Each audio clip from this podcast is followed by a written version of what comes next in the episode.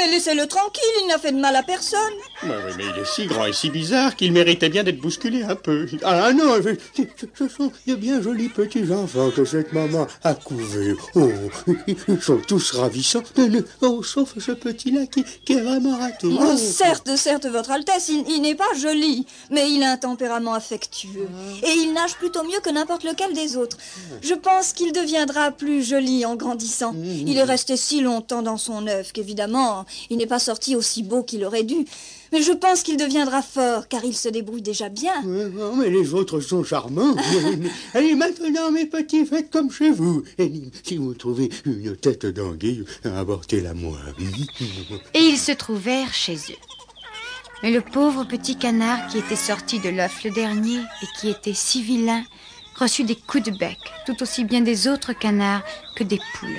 Il est trop grand. Il est trop grand. Oui, il est trop grand.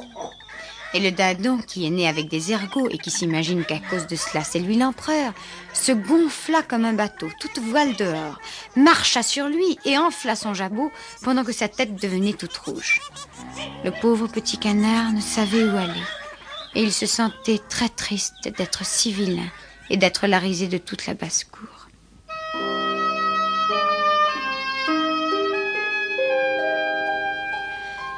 Les jours suivants allèrent de pire en pire.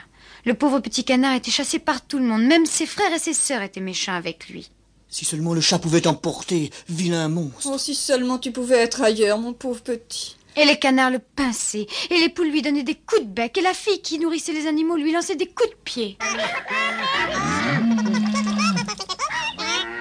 Alors il s'enfuit et s'envola par-dessus la haie. Les petits oiseaux dans les buissons s'éparpillèrent épouvantés. C'est parce que je suis si.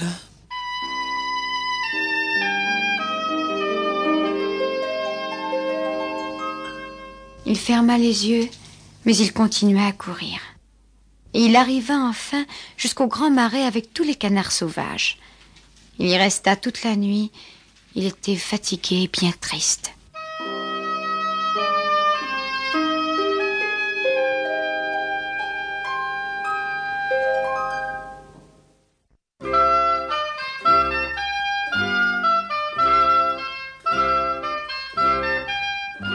Le matin, les canards sauvages se réveillèrent et regardèrent leurs nouveaux camarades.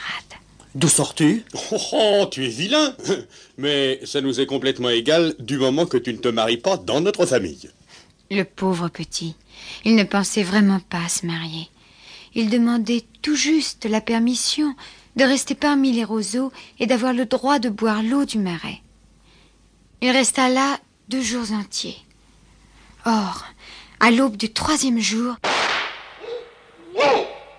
les chasseurs cernaient le marais, et quelques-uns même s'étaient perchés dans les branches des arbres qui s'étendaient au-dessus de l'eau. La fumée bleue montait en nuages entre les arbres sombres et se répandait au loin sur l'eau. Les chiens de chasse arrivèrent en galopant dans le marécage. Le pauvre petit canard était terrorisé. Et il resta immobile, tandis que le plomb sifflait à travers les roseaux et que les coups de feu se succédaient. À la fin du jour seulement, le calme se fit. Mais le pauvre petit n'osait pas encore bouger.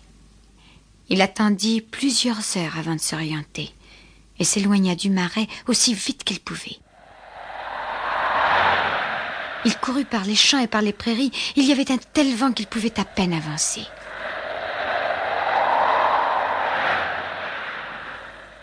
L'automne arriva. Les feuilles dans la forêt devinrent jaunes et brunes. Là-haut dans le ciel, il semblait faire très froid. Oh oui, il y avait vraiment de quoi geler quand on y pensait. Et le pauvre petit canard n'était pas du tout à son aise.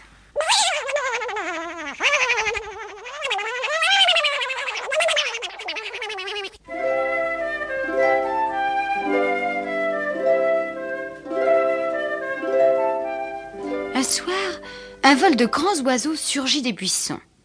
Le petit canard n'en avait jamais vu d'aussi jolis. Ils étaient d'un blanc éblouissant avec de longs cols gracieux. C'étaient des cygnes qui lançaient un appel singulier. Ils montèrent si haut, si haut, que cela donna au petit canard un courage très bizarre. Il se mit à tourner sur l'eau comme une toupie, tendit le cou en l'air vers eux et